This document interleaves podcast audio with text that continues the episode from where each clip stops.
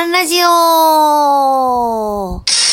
人事アンちゃんが日々の人事絡みの雑貨をなんとなくお話しして終わるというアンラジオ。今日は、全校の免罪符効果。こんなテーマでお話ししてみようと思います。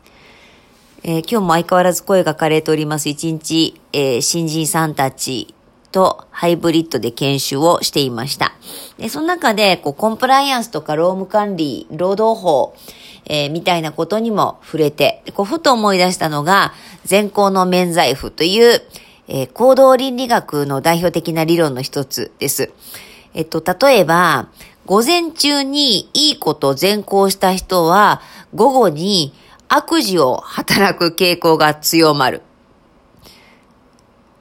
いいことしたからいいんじゃない？チャラになるんじゃない？っていう感じかな。えー、あとは、環境に優しい商品、省エネの電球とかね、を選んだ人は、その後の実験タスクで不正をしやすくなる。いいことした後。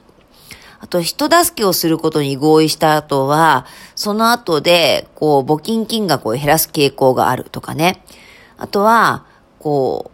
アメリカの大統領選挙で、えー、マバ大統領だね、実際は。えっ、ー、と、黒人の候補者に投票するって答えた方は、その後、人種差別的な態度を強める。あそこで、えー、こう、オバマさんを支持したからいいよね、とか。あと、水道の使用量を削減した人は、電気の使用量を増やす傾向があるとか。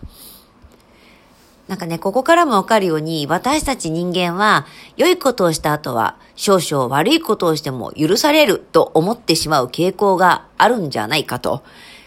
えー、こんな風に、こう、人の徳ですね、えー、徳度によって、その人の不徳な行為が、なんかこう、助長されることを、善行の免罪符効果って呼びます。結局ね、こう私たちの行動とか決断っていうのは、こう案外、いや、はるかに不合理。でもその不合理さっていうのは決してデタラメであったりとか無分別じゃなくて、案外規則性があったり、ある程度予測可能であったり、あ、だからまあコンプラ的に言うと、私たちは良きことをなそうなんて、えー、語るんですが、もう一つ付け加えると、良きことをなそう。その後、悪しきことがやりがちなので注意しよう。ってところなんでしょうね。今日はここまで。次回もお楽しみに。